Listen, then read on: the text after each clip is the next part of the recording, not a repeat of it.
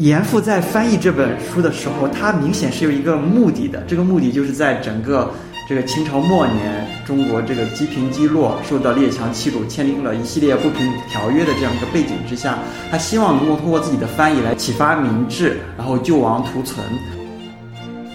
其实“物竞天择，适者生存”这句话，达尔文还有赫胥黎他们都没有真正的说过这完整的这一段话。听众朋友们，大家好，这里是 We Talk 和复旦大学哲学学院联合制作的特别节目，我是主播涛涛，我是阿泽。今天和我们聊天的是复旦大学哲学学院的讲师张明军老师，张老师和大家打个招呼吧。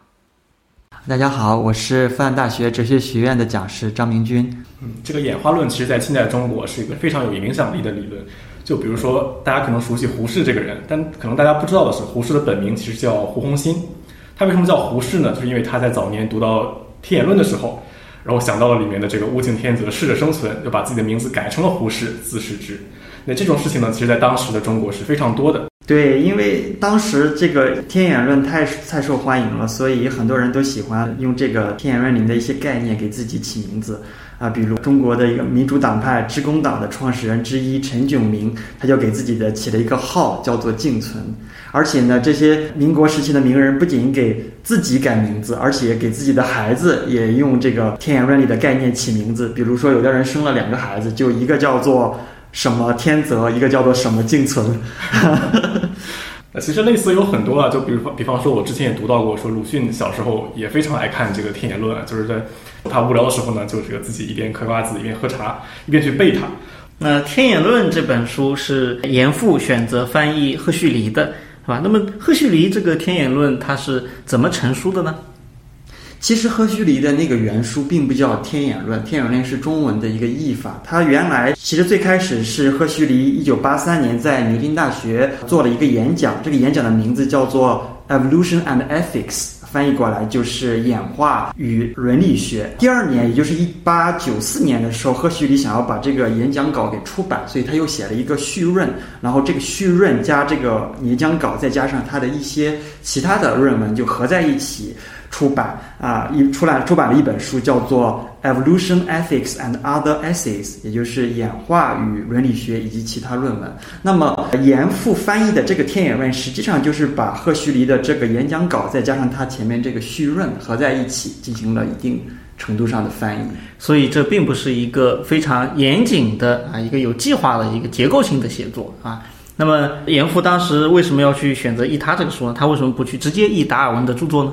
对这个问题很好，因为当时我也很怀很很有疑惑，就是为什么他要介绍演化论的话，难道不应该是介绍达尔文的物种起源吗？我的一个理解是这样的：首先，达尔文的这个《达物种起源》，它其实是一本生物学的著作，所以它更多的是从这个科学的角度来讨论一些问题。但是严复在翻译这本书的时候，他明显是有一个目的的，这个目的就是在整个。这个清朝末年，中国这个积贫积弱，受到列强欺辱，签订了一系列不平等条约的这样一个背景之下，他希望能够通过自己的翻译来启发民智，然后救亡图存。所以在这个背景下，达尔文的这种就纯生物学的著作显然是不太适合的。那么赫胥黎的这本演讲呢，名字叫做《演化与伦理学》，所以说他把生物学和这个。我们的人类社会的一些问题结合在一起了，所以我觉得这是他可能选择这本书而不是达尔文物种起源的一个原因。所以，这个严复真正关心的，并不是说生物的进化的这样的历史，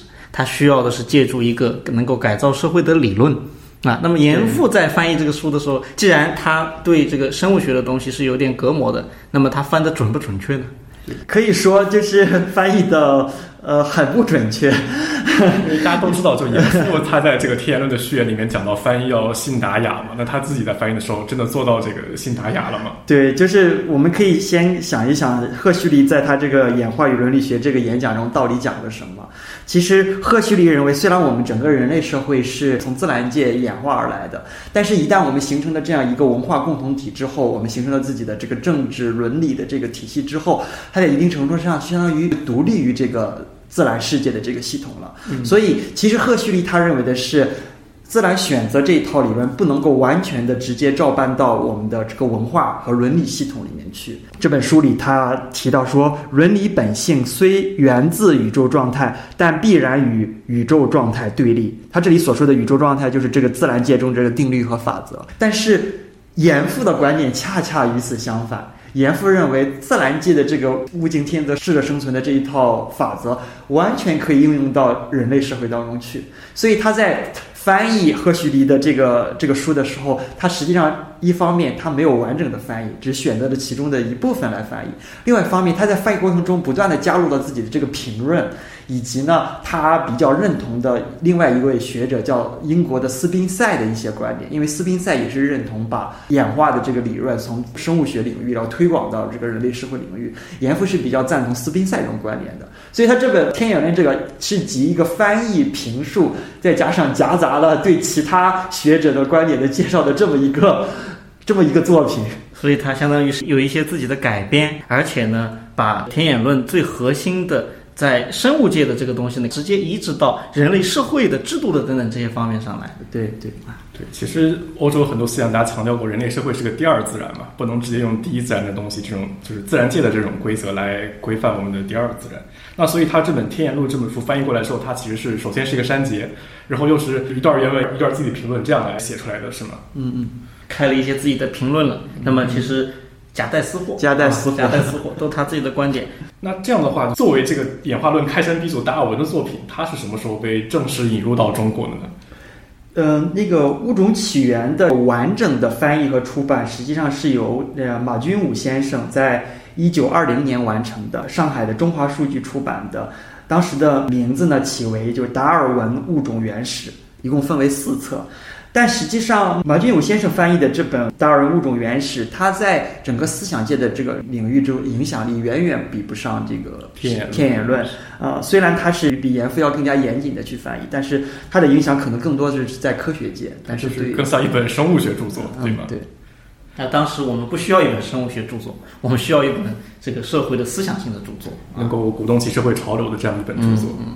那还有一个问题啊，就是。大家可能知道，清代以来或近代以来，西方的这个耶稣会传教士嘛，他经常作为一个这个中西文化交流的桥梁。那他们会不会去尝试把达尔文的东西介绍过来呢？他们当然是个死对头啊，是吧？对，就像就像大家所能预想到的，其实当时的传教士其实是有意的不向中国翻译和介绍达尔文的这个演化理论。那么他们怎么来解释一些自然界中的现象呢？它更多的是诉诸于所谓的自然神学的这个体系。啊，什么叫自然神学的体系？自然神学的体系就是说，嗯，整个自然实际上是上帝创造的一个产物嘛。那么很多的性状其实是可以通过上帝的这个意志来解释啊。比如说，为什么有一些生物它的结构如何如此的精妙复杂？那其实是上帝有意的要让它有这样的一个结构来帮助它解决一个某个样的生存问题，然后让它存活下来。所以达尔文相当于是把。这个上帝的这一套逻辑的起点给他击毁了，没了，就他没有一个基础了啊。对。那么严复的翻译翻过来之后，他在中国的当时的比较知识精英的这些人当中，他的影响力大不大？影响确实很大，但与此同时，他也开始影响到大众日常的生活以及我们的学校教育。比如，在一九二九年开始，这个演化论就被已经正式列入了高中生物学的。国家课程标准，所以当时你在上生物学的时候，你的教科书中很大一部分是在讲演化论的，甚至是在这个对于学生的毕业要求里面，对于生物学这一门最低的要求有五条，其中有一条就是必须要大概的知道演化论的基本思想，就是也就是说，在当时，如果你是一个高中生的话，你对达尔文的这个演化理论不太了解的话，你是毕不了业的。那这个还是还蛮快的，因为天演论是大概是一八九八年。成熟出版的，然后三十年之后就立刻成为这个教材的一部分，那这个确实 是个非常快的速度。那么中学生掌握这样的一些知识，是把他们当做一些生物的科学的知识呢，还是当做一些这个社会理论来接受的，一种思想潮流来接受的？呃，在教科书当中，还是把它严肃的当做一个生物学理论来介绍的。但是不不得不说的是，即使在这样的生物学课本中，你也能够感受到社会化的这个达尔文的理论那种影响。啊，所以其实当时的整个对于演化论的这种生物学教育里面，还是存在着不少的误解的。就可就像严复翻过来的这句话，就很具标语性的这句话“物竞天择，适者生存”。其实它背后也传递出来一种焦虑：一个国家、一个民族要存亡下去，那么你就得拼命的竞争，就得领先，是吧？对，所以其实现在大多数人一提到这个演化论，就是首先脑子里就是这两句嘛，就“物竞天择，适者生存，优胜劣汰”之类的。那刚才我们也提到过嘛，就那个严复在翻译《赫胥黎天演论》的时候，他有很多自己的改变。那这两句话。他真的是达尔文或者赫胥黎本来的思想吗？嗯，其实“物竞天择，适者生存”这句话，达尔文。还有赫胥黎，他们都没有真正的说过这完整的这一段话。这句话其实它是有一种不同的地方把它拼凑在一起，形成了一种口号式的表达方式。所以学了半天，这根本不是人家说的。嗯，可以说在某些思想上是一致的，但是其实呃，达尔文或者是赫胥黎并没有完整的说过这句话。比如说“物竞”，其实就是这个生存斗争的这个概念被翻译成“物竞”；“天择”其实就是演化 （evolution） 这个词就被翻译成了这个“天择”。适者生存的话。倒是有一个比较对应的短语，叫做呃，the survival of the fittest，啊，就是最适应的活了下来。不过，即使是这个短语，也不是达尔文第一个说的，因为达尔文在第一版的《物种起源》里并没有使用“适者生存”的这句话。那么，这个短语呢，是斯宾塞，就刚才提到的这个严复非常喜欢的英国的哲学家、社会学家和教育家。呃，斯宾塞他在读完了呃达尔文的这个物种起源之后，他认为说，其实达尔文这个思想可以用“适者生存”这个短语来进行概括。那么之后的达尔文也其实在后来也采用了这种说法，在他的第五版的这个物种起源里，也也使用了这个短语。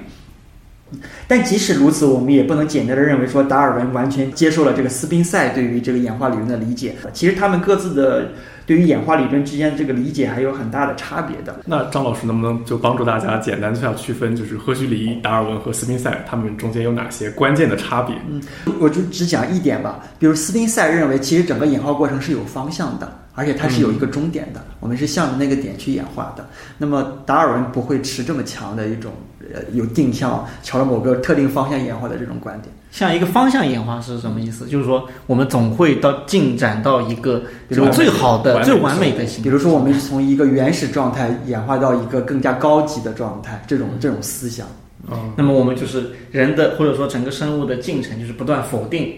过去的经历，然后呢，拥抱未来的。那么总有一天会到一个完美的点。啊，大概是这个意思，对，它有点像乌托邦一样。是，但但但是大家学过这个高中生物，可能知道达尔文强调过，就是自然选择的方向是随机的嘛，并不是说有一个什么完美的点之类的，它并不一定是指它是一直在进步的。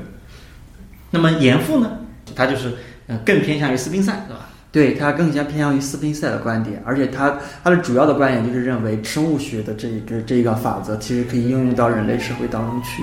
啊。嗯，好的，那非常感谢张老师给我们介绍了《天演论》的原书还有翻译的相关情况，非常有趣。那下一期呢，我们还会继续邀请张老师来进一步聊一聊演化论这个理论本身。那大家下期节目再见。